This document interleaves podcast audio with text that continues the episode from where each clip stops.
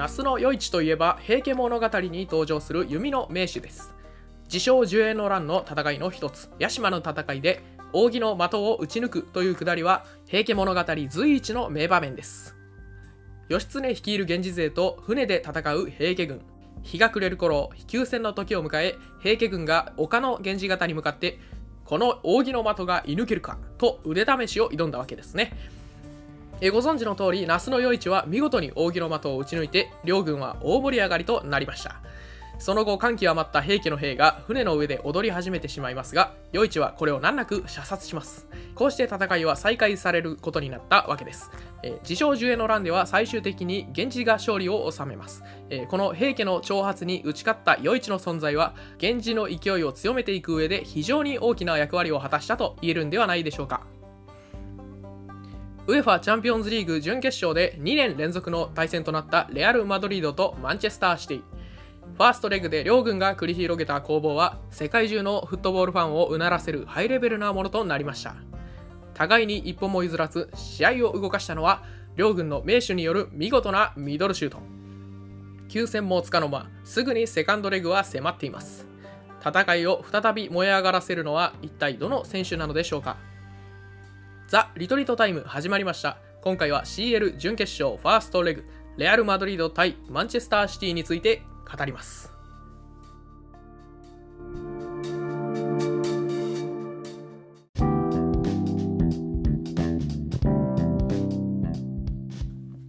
こんにちはマドリディスタの吉藤です三流ユナサポの開きです。よよろしくお願いしますろしくお願いします。はい、えー、CL 準決勝ですね今日ははい。そうですね。うんうんもう1週間前になっちゃいますけど。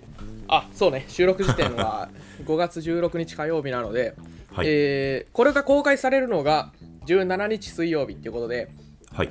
えー、と17日はもうすでにミラノダービーの方が終わってるうん状態で、まあ翌日だからもう本当にあれだね公開が水曜日だからさああ、そうか、ちょっとチャンピオンズリーグ的には僕らの公開タイミングってなんかあれですね。なんかよくないですね。大体多くの方はねあの翌日聞いていただいてたらもしかしたらもうセカンドレグ終わってるかもしれないんですけどうん。なる。確かにそうですね。まあなんかあれですよね、えー今日多分チャンピオンズリーグの話していくんですけど、なんか次戦に向けてここを注目したいみたいなのとか、あでもあれ言ってもあれなのか、終わってるんですかね？あもうミラノの方は終わってるのか？ミラノダービーは終わってるね、まあ、ええ。じゃあなんか楽しく感想を話しましょうよ。それは。そうですね、うんまあセ割りファース切りましょう。トレグの話っていうことで今日は、はい、セカンドレグはまた来週やるかもしれないですからね。うん、そうですね。面白い試合だったら。次第ではやりますんで、はい、まあなんといっても、えー我らがレアル・マドリー、えーマンチェスターシティに挑んで、まあ、結果言うと1対1で引き分けたっていう試合があるんで、まあこれいきますかね、まずは。はい、はい、行きましょう。はい。えー、見ました？あ、見ましたよ。うん。リアルタイムでちゃんと見ました。見ました？あはい。えー、まあよ、面白かったですね。えーうん。1対1ということで。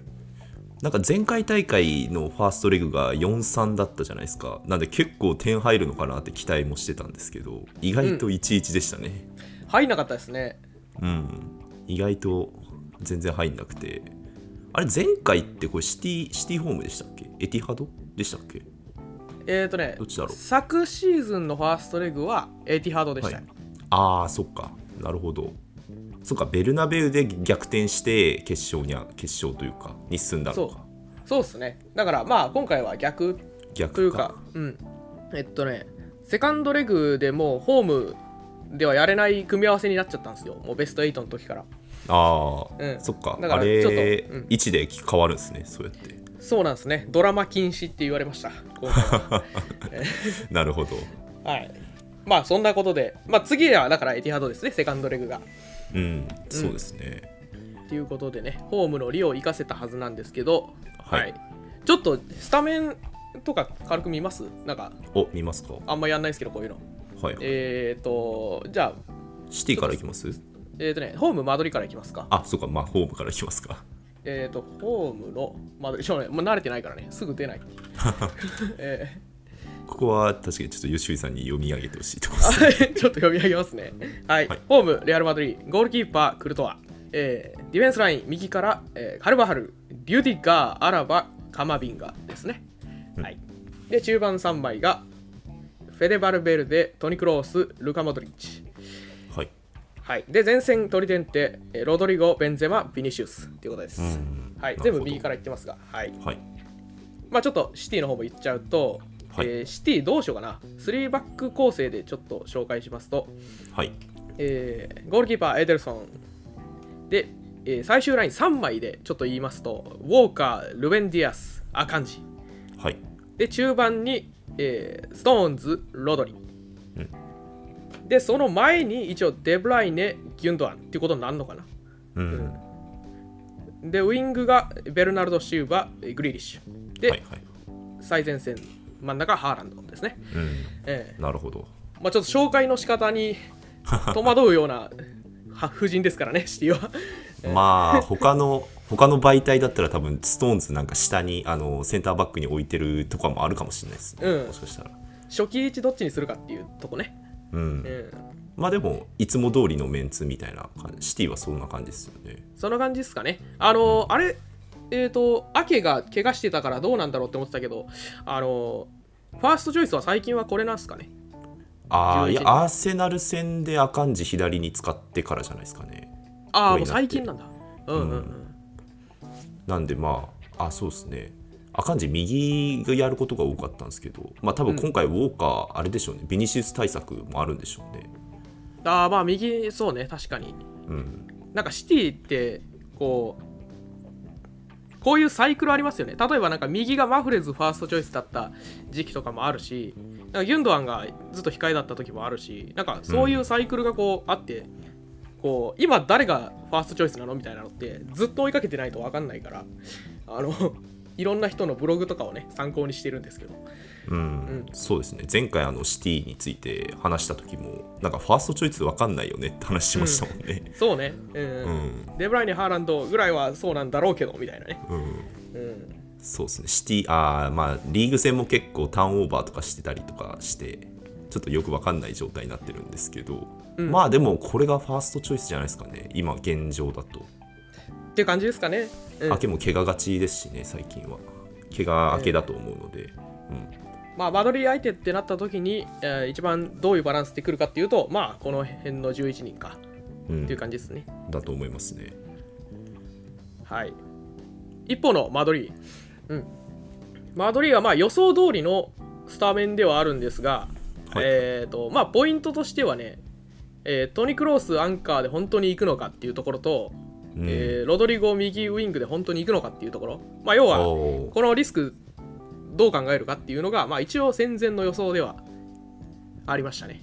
うん確かにクロースアンカーはちょっとなんか素人目線ですけどすごいあの心配っすねこれはそうですよね。ううんん。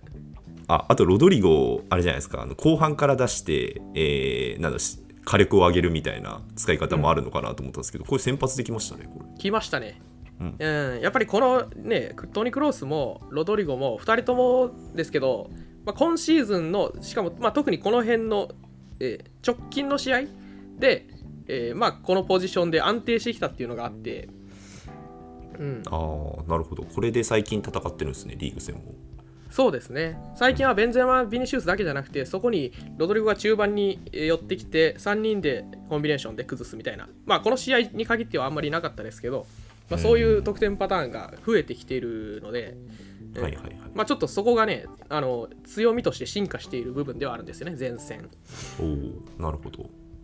で、トニ・クロースにしてみても、やっぱりえここに来て、まあ、過去、かつてね、トニ・クロースをこういう位置で使うのかなりリスクだったんですけど、はい、えーでまあ本当にね最近までそうだったんですけどあのとねもちろん風見ろがいましたからそんな心配はなかったんですよ。はい。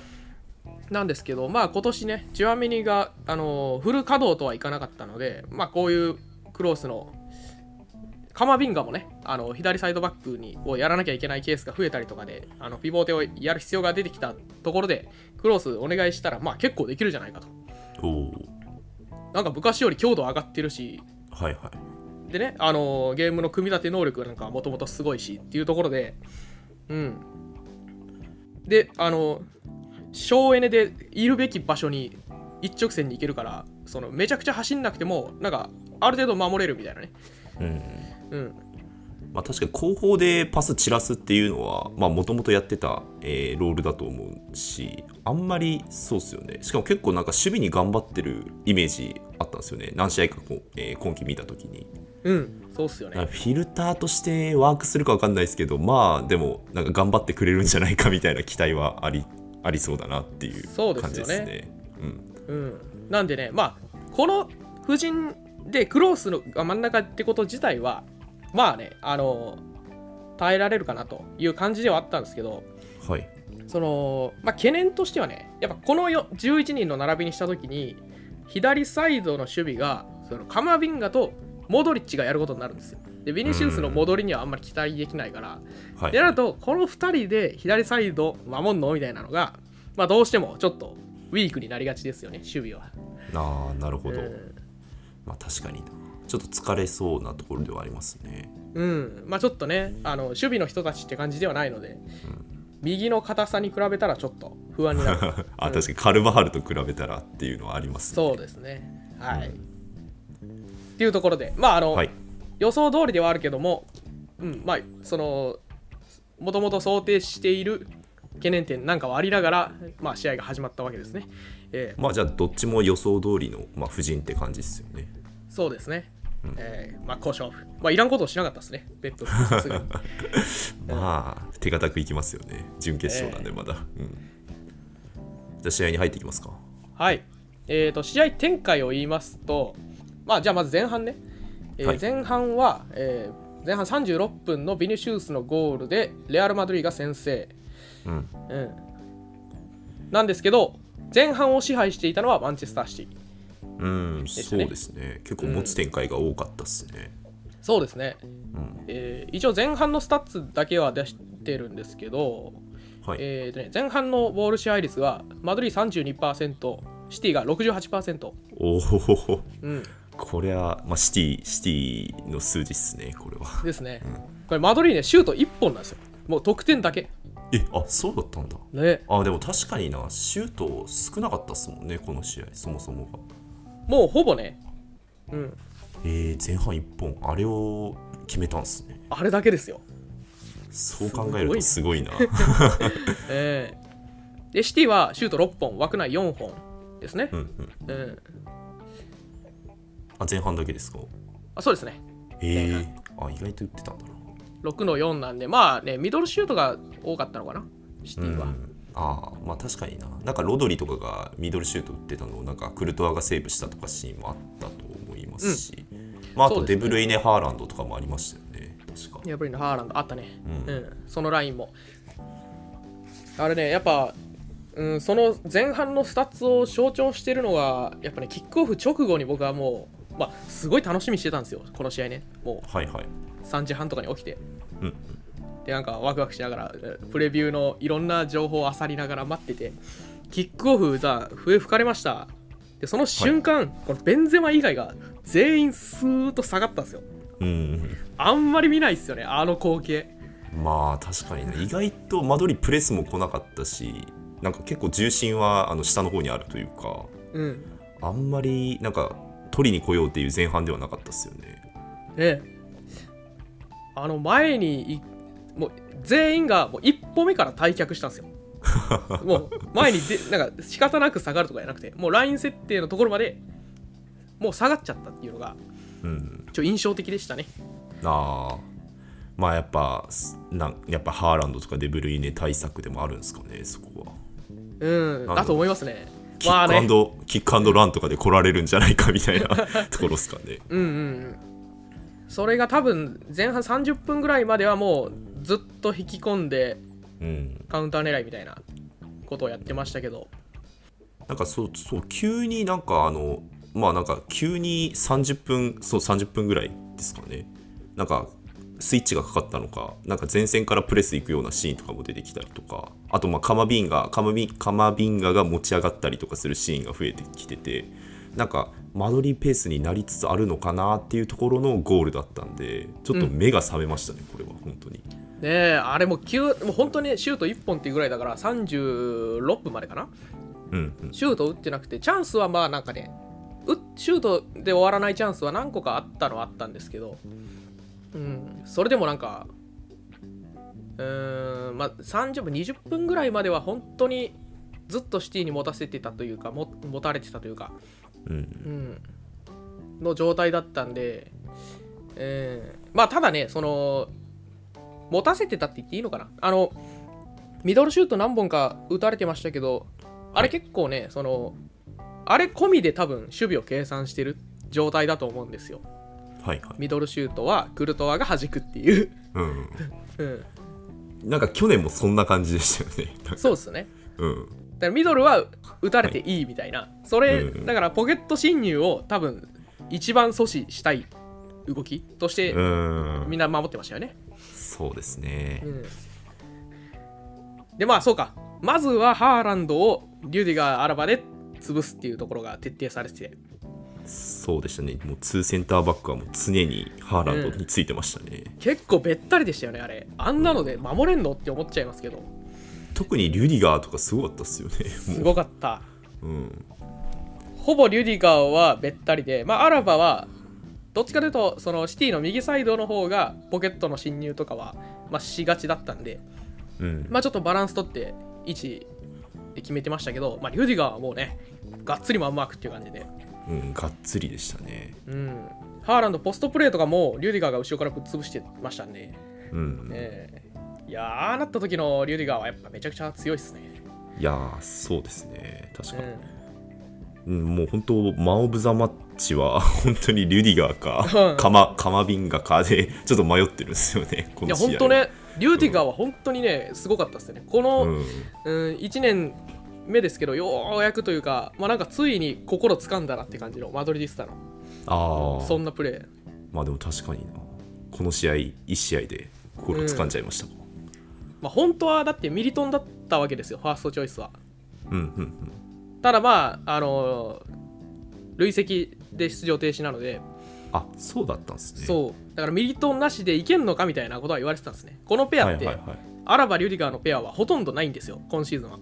ええ少ない。あじゃあ初ほぼほぼうん。初じゃないけど、まあまだあんまり練度が高まってない状態での、えーシティ戦だったんですね。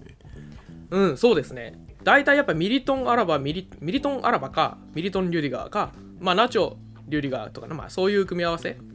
はいはい。まあアラバがちょっと怪我がちだったんで今シーズンは。だからミリトンの次に出てたのはリュディガーだったんですけど、うん。えーまあ基本的にファーストチョイスはミリトン・アラバだと思うんですよ。はい。だからそんな中リュディガーまあそのいいプレイヤーだってことはみんな知ってるけどまあちょっとまだあの全員に認められる？あファン全員が認めるとか？そうまあ彼なら大丈夫って感じの存在ではなかったので。まあちょっとそこがねミリトンなしで大丈夫かっていう話はずっと出てたんですけど、はい。最終的にはもう完封。まあもちろんチャンスはいくつかありましたけど見事にまあアラバもすごかったですからね。アラバやーーで、えーでもやっぱいつものハーランドじゃなかったっすもんあれは、うん。うん、なんで完璧とは完璧に抑えてたんじゃないですかねこれは。ねえそうね、ハーランドがやっぱ一番怖い怖いっつって新聞でも雑誌でも何でもね我々も先週言ってましたけど、はいはい。うん、一番怖かったんでどうなるかって思いましたけど、まあ、ハーランドに一切スペースを与えなければまずはある程度チャンスを絞れて。でやっぱ間延びした時にハーランドへのロングボールとかで、えーまあうん、そこがやっぱ一番チャンス作られるシーンは多かったしそこからちょっとスペース出てきたらね、あの得意パターンでふわっと膨らんでボール持つみたいなシーンもありましたけどめっちゃ怖かったですね、あれ。いやーでもまあリュディガーも足も速いですしね。うん、うん、あの日本戦でもあの 足を上げて走るうん。うん。あの走りがありますしね、まああのハーランドのスピードにもついていけるしまあもうマンマークしてるから膨らんだ時も普通についていけますしね、うん、うん、対人も強いでしょうしまあなんかいい働きだったんじゃないかなっていうやっぱあれやっぱハーランドにはもうああいう風にワンマンマークつけるしかないんだなって思いました。うん、スペース与えずマンマークしかないのかな。なんかユナイテッドの、えーつえーリーグ戦の2戦目とかもバランがほぼついてたので、はいはい。うん、バランが同じような感じでほぼハーランドについて何もさ仕事させなかったみたいな感じだったのでやっぱああいう戦い方になっちゃうんだなっていうのは見てて思いましたね。うんうんうん。確かにね、うん、今のハーランドはまあこれから進化していくでしょうけど彼なら、まあ、うん。今のハーランドはあれで抑えれちゃうなという感じはしますね。まあたとはいえそのディフェンダーの能力に依存はしてますけど、うん。うん。まあすごいディフェンダーーがいれば抑えれるっていうなんかちょっとえそんなやついねえんだよっていうのがまずありますけど。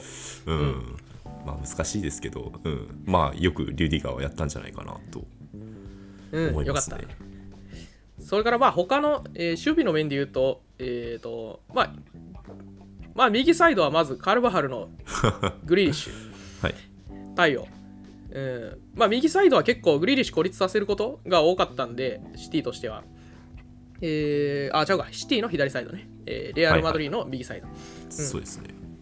なんでそのサイドからポケットを取ったりっていうことはあんまりなくてどっちかというとグリーリッシュの仕掛けに行きたいっていう感じだったんですけど、まあ、そこはカルバハルとあとはサポートのバルベルデがダブルチームでしっかり対応してました、うん、えここグリーリッシュもすずっと負けてましたね、ここは。えうんここはねよかった。なんか途中カルバハルとなんかやり合いになってたりとかして 相当やってたなっていう、このシーンでねあのマドリディスタはあのアルベロアを思い出したんですよ。アルベロアって覚えてます？アルベロアってあのサイドバックの選手ですよね。リバプールにいたんですかねかつて、はいはいはい、ええでまあマドリーにもいたんですけどはい。うんスペイン代表の。あのねそのダークな守り方というかちょっと 際どいじゃないですか。はい。ファールとか、なんですけどあのしたたかさというか、まあ、あの暗殺者って呼んでたと思うんですけどアルベロアのことは、うん、それぐらいね、はいあのジエゴ・コスタを挑発したりとかがめちゃくちゃ面白かったんですけど当時ね、あー。ええ。なんですけどその姿をちょっと重ねましたね。あのアルベロアの後継者だなみたいな、うん。まあ確かにグリーリッシュもちょっとなんかちょっかい出されて切れて、うん、なんかもう審判に見えるような感じで言ってましたもんね。もううん。もろ言ってるじゃんみたいな、イラついてましたねうん、カルバハルちょっと隠れながらなんかちょこちょこあのやってたんで、うんうん。確かにそういうとこうまいっすよね。ええしたたかに。ええさすがベテランって感じのね。えなるほど。アルベロアか。懐かしいですね。ええ。えっていうところでまあ右サイドの守備あマドリーの右サイドの守備は結構安定してて。うん。うん。でまあ逆に左はですね、まあ、さっき最初言ったようにカマビンガ、モドリッチで不安ではあったんですけど、えーとまあ、ポケットを取ってくるとしたらデブライネでああったりとかあるいは、えー上がってきたストーンズとかね。あとはうん。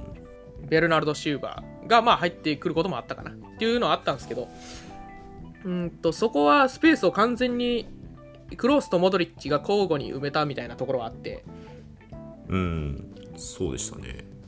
カマビンガの穴とかも結構その2人で埋めてましたよね。そうでしたよね。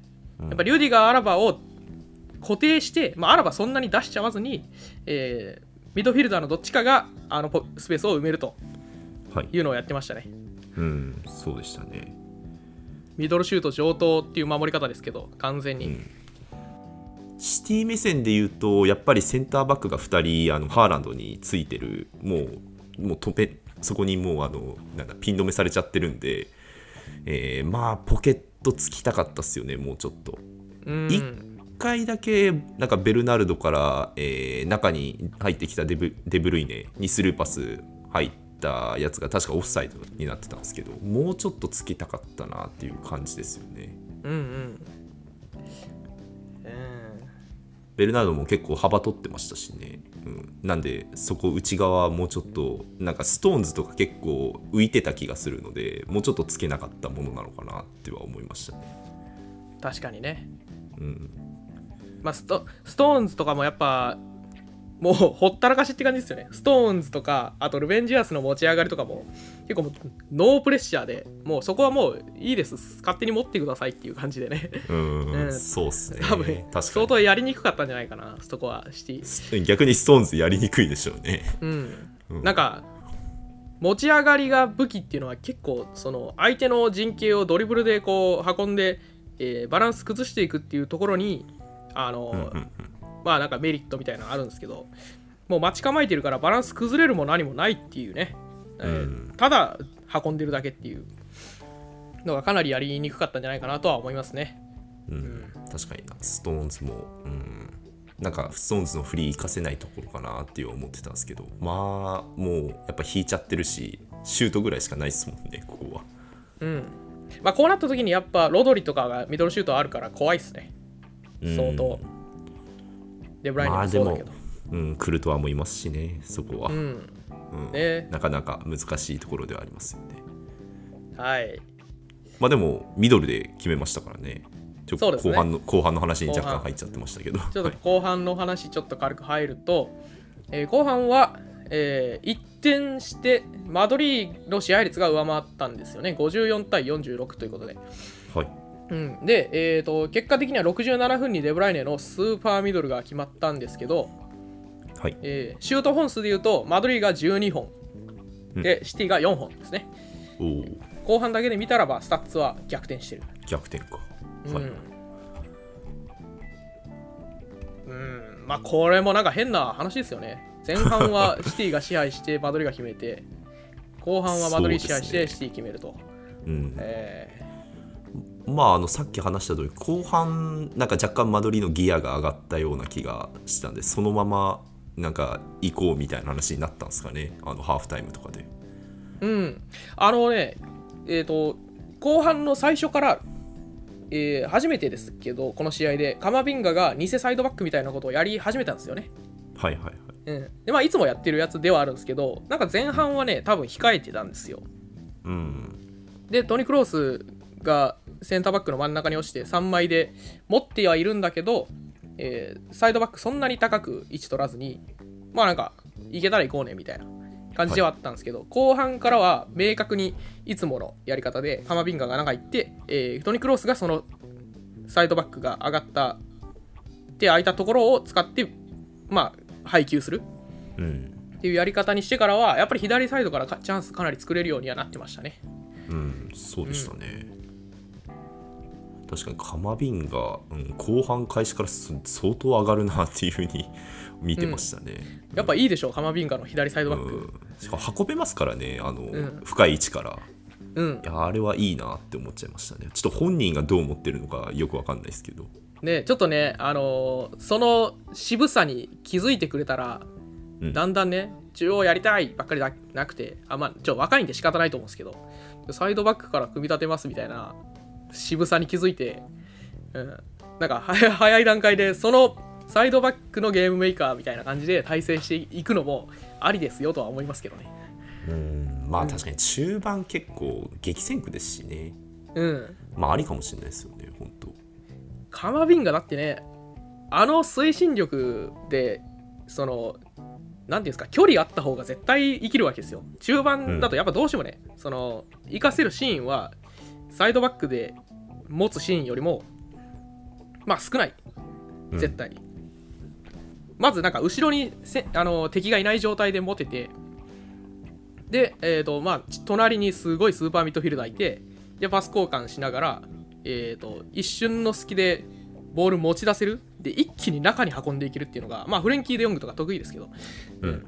ああいうのをサイドバックの位置から、えーしかもまあファイナルサードまで相当な距離ありますけど一気に運べちゃう、はいは先制シーンとかもそうですけど、うん。うん、確かにそこにクロースモドリッチがいいてくれるところのありがたさありますよね。なんか自由にやらせてもらってたみたいな感じはありますしね。うん、で横でサポートしながら持ち上がれるっていうのは本当大きいなんか環境なのかなって思っちゃいましたね。ですよね。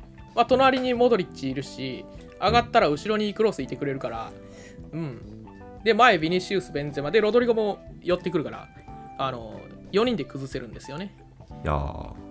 で、まあ、カルバハルも最後上がってくるんで、最終的には、カマビンガ、ビニシウス、ベンゼマ、で、カルバハル、で、最後、ベンゼマ。みたいな崩し、うん。サイドバック、両サイドバック絡めたワン、ツー、2つで崩すみたいなことができるんで、はいはい。いやこれは非常にいいですね。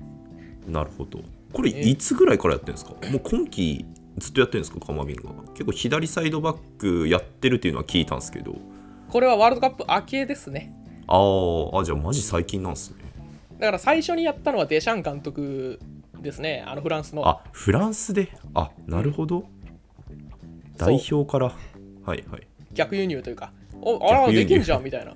アンチェロッティが、えええまあなんかまさかとは思いましたけどね正直。ー、ああまあ確かにな。ちょっと最近左サイドバックあの不足してましたしね。マドリーも。そうなんですよ、やっぱ代表でやった時はそんなでもなかったんですよ。正直。いやあさすがにうん。さすがにここでカマビンが無理だろうっていう判定をみんなしてたと思うんですけど。はいはい。まあアンチェロッティが抜擢してまあまあ慣れてなかったっていうのは当然あると思うんで代表の時はね。初めてやったんで、うん。なんですけどまあ時間かけてできるようになりましたね。まあでも時間かけてっていうか半年も経ってないからね。すごいっすよね。うん。まあ確かにな。まあやっぱだからえーモドリッチとクロースのカバーだったり、まあ、サポートがあるっていうのが大きいんでしょうね本当に。うん。そうっすね。まあただやっぱ偽サイドバックのリスクっていうのはどうしてもあって。はいはい、うん、でカマビンガの裏はやっぱ狙われてたし、うん、で、まあ、ボールロストみたいなのも結構多いんですよ。あカマビンガ自身がってことですよね。そうですね。なんで、まあ、多分失点シーンとかは、あのカマビンガのロストがきっかけでもあったんで、まあ、ちょっと、うんうん。まあ、そこはあれですね。偽サイドバックあるあるですけど、はい。諸刃の剣というか、まあでも一つアクセントになってましたよね。本当この試合のなんか語るべきポイントの一つになったんじゃないですかねいやなってましたね。うん、なりましたね。まさにここが、やっぱせ昨シーズン何がなかったっていうのはやっぱここだと思うんですよ。そのチャンピオンズリーグの勝ち上がっていく上でやっぱメンディーじゃどうしてもなっていう時が多かったと思うんですよね。うん、であなるほど。うん、で変えるとしてもナチョだったり、まあ、ちょっと守備の、ね、選手が多い中で今シーズンはカマビンガが使えるっていうのが、まあ、やっぱ昨シーズンからさらに進化しているところなんで、はいはいうん、ここはありがたい。あの、うん、まあなんか、まだ進化するかみたいな感じですね。昨シーズンので、えーまあ、どうにか優勝したけども、うんまあ、ちゃんと武器作ってきたなっていうのが、やっぱ、ちょっと手腕がすごいですよね、アンチェロッティの。うん、確かになバルベルデ、ロドリゴ、カマビンガ、この辺が昨シーズン、こう、ベンチのメンバーとして、あのまあ、充実してるねっていうので結構言われてたんですよ。はい、マドリーはい、ベンチも良くなってきたねっていうこの3人、うん。で今今年になってみたらその3人がレギュラーとして出てるっていうその、うん。緩やかな世代交代を確実にやってるっていうのね、まあ、怪我もあるでしょうけど、うんすごいですね。すごいっすね。いやーなるほどな。確かにな。しかも風見ろとかをこう出した次の年でこれやってるからまあやっぱこれは現場のやっぱアンチェロッティの凄みなんですかねやっぱり、ああそうですね、うん。うん。風見ろなんか確かに、うん。世代交代せざるを得ない状況だからこうなったのかなと今考えてたんですけど。まあでもこれを実現させてくるところがやっぱりすごいっすよね。すごいですね、うん。さっき言ったあのポケットのスペース埋めるとかはそれまでは風見ろがね両方のサイド全部一人でやってたんで、うん。すごい信じらな、れないですけど。うん。ええ。ボールがサイド変わったら、カズミロが逆サイドまで移動してたんでね、今までは。うん、なるほどな、こんな感じですか。あそれで言うと、やっぱ前線はちょっと物足りなくて、えーベンゼマは若干、ベンゼマ、あとロドリゴもちょっとパフォーマンス的にはいまいちかなって感じですけど、うん。えービニシウス対カイル・ウォーカー、この辺はやっぱウォーカーが頑張ったんじゃないですか、今日この試合は。これあの試合終わった後にあの2人であのやあのタッチしてたじゃないですか。タッチっていうかあのハイタッチみたいなやってたじゃないですか、いやうん。あれいやしたくなるよねそれはみたいな。思っちゃいましたね。うん、確かにね、あんな名勝負やったらちょっと、まあ、ビニシウス的にはどうなんだろうな。でもビニシウスも 1, 点決めてるから、うん。そうか、悔しさとかはまあそこまでって感じなのかな。そうですね。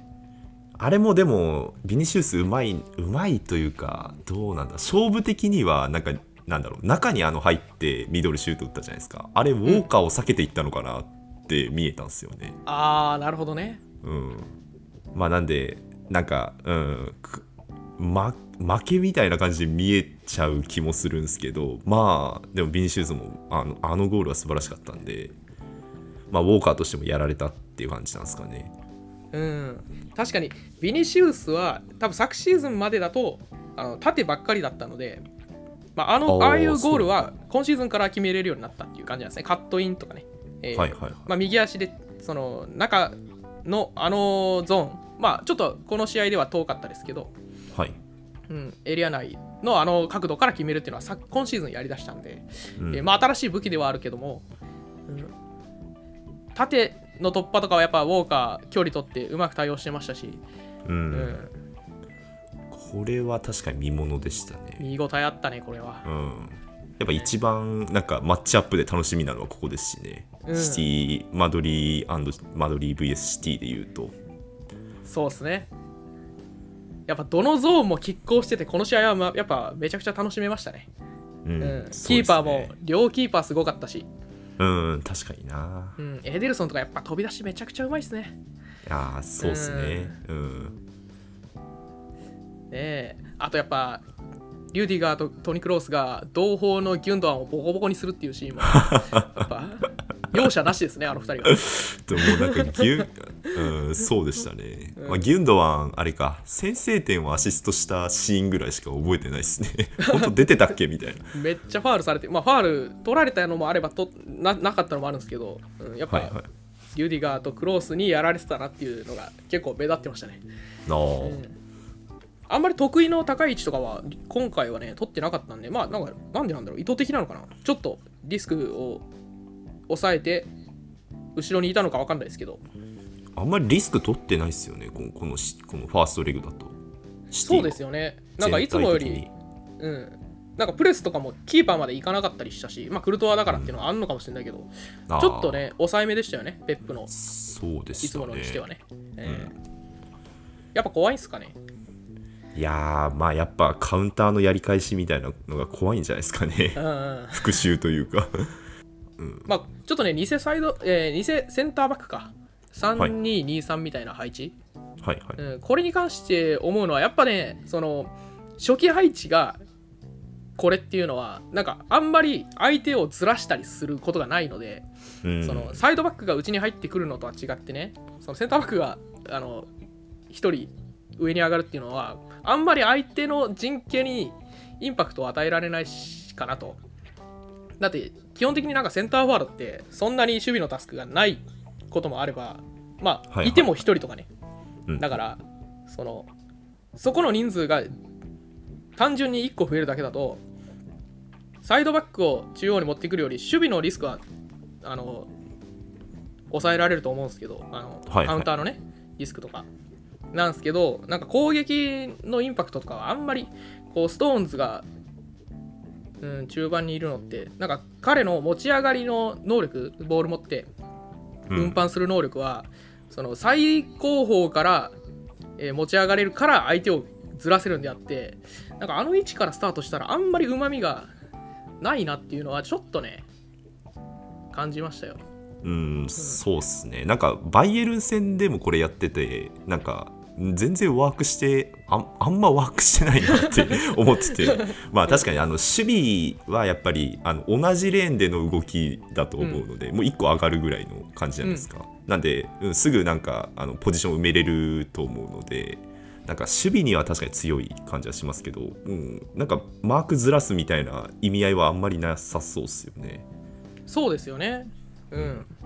っていうのとあとうーんウイングの選手に対してオーバーラップっていうまあ基本的にこうどのチームもやってると思うんですけどペップシティはあんまりこの最近はないのかなっていう感じがしてはいはい。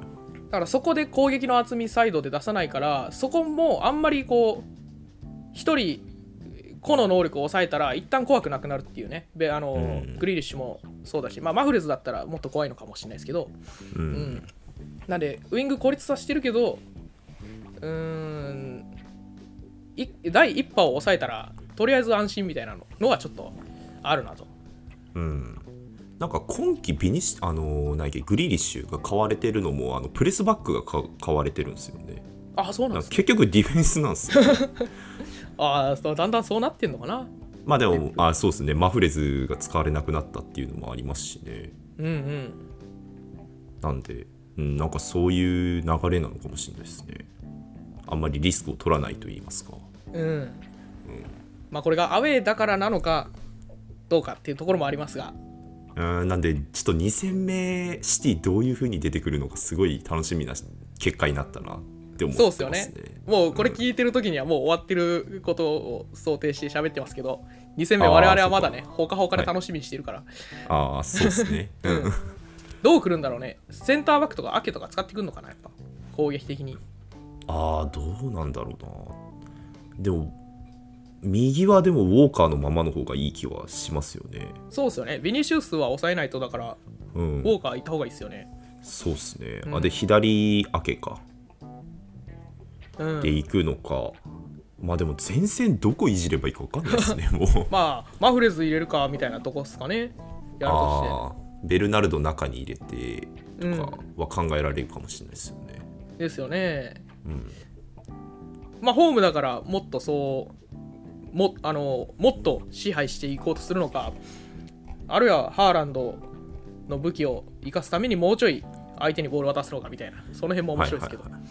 そうですね、まあでも形やっぱこれずっと今年今季やってるから形は多分あんまり変わらないんじゃないかなっては思いますね。あそれで言うとあれだね。あのエバートン戦をちょっと見ましたけどはい。えっ、と日曜日か。日曜日のエバートン戦を見てでその時はね4人休ませてたんですけど、はい。デブライネとグリーリッシュとストーンズとベルナルド・シューバーを休ませてたんですよ、うんなんでまあこの4人は休ませてるってことは多分まあ出るんだろうと。あいう感じですね。あなるほど。うん。まあペップが文句言ってたあのエバートン戦ね。あの日曜日なんで日曜なんだよっつって。ユーロビジョンっていうなんか謎のイベントがあると、音楽フェスですよね 謎の、ええ。うんいうところで。なるほどな。はいはいまあでもいろんなオプションがあると思いますしシティも、うん。うん。まあ確かフォーデンとかマフレスとか、まあ、前目の選手ですかね。っていうとあると思うのでアルバレスもいますしね。ああそうだね。なんかハーランド抑えられた時にアルバレス入れるみたいなちょっとすげえ大胆な采配とかを見てみたいなっていう気はしますけどね。確かに。あ交代使わなかったんだねそういや。ああそうだそうそうね。この試合は。うん何なんでしょうね本当なんですね。すげえな。ね。ええ。でも逆にマドリーはあのーこのファーストレグのメンバーで行くんじゃないかと僕は踏んでますね、はいはい。うん、土曜日のヘタフェ戦は8人休ませて、えーいましたし、まあ、ミリトンが戻ってきたとはいえ、まあ、ちょっとミリトン最近調子を落としていて、えーまあ、調子を落としているというか低調なパフォーマンスが続いているのでで、まあ、この試合のリュディガー・アラバを見たら、まあ、このまま行くんじゃないかなっていう感じですね。確かにちょっとハーランド対策でリュディガーは2戦連続で見てみたいですよねうん。いやー、楽しみ。リュディガー、アラバだって、2人ともフリートランスファーですからね。うまいなうまい。すごいよあーリュディガータダだったんですねうん。いいなねここはいいなっすよね。うん えーまあ、セカンドレグ期待ということで。まあね、はい3時半に目覚めて、まずスタメン見るのがもう楽しくてしょうがないですから。えーまあ確かになこの試合はまさにそうっすね本当にはい。注目していきましょうか。はいはい。ということで、なんかちょっと他の試合をこう語る城がなくなってしまいましたが、まあこんな感じでいいですか、今日は。まあそうですねうんもうええシティシティまあマドリーの話だし、うん、なんかうん吉井さんも気持ちよく語れたんじゃないですかね ありがとうございます。一応見たんですけどね、ミラノダービーも見たし、ヨーロッパリーグも見たんですけど、えーはいはいちょっと時間が経っちゃいましたんで、終わります。ははい。また来週、あの試合結果次第で、えーなんか試合の話しましょはい、う。はい。また来週お会いしましょう。さよなら。さよなら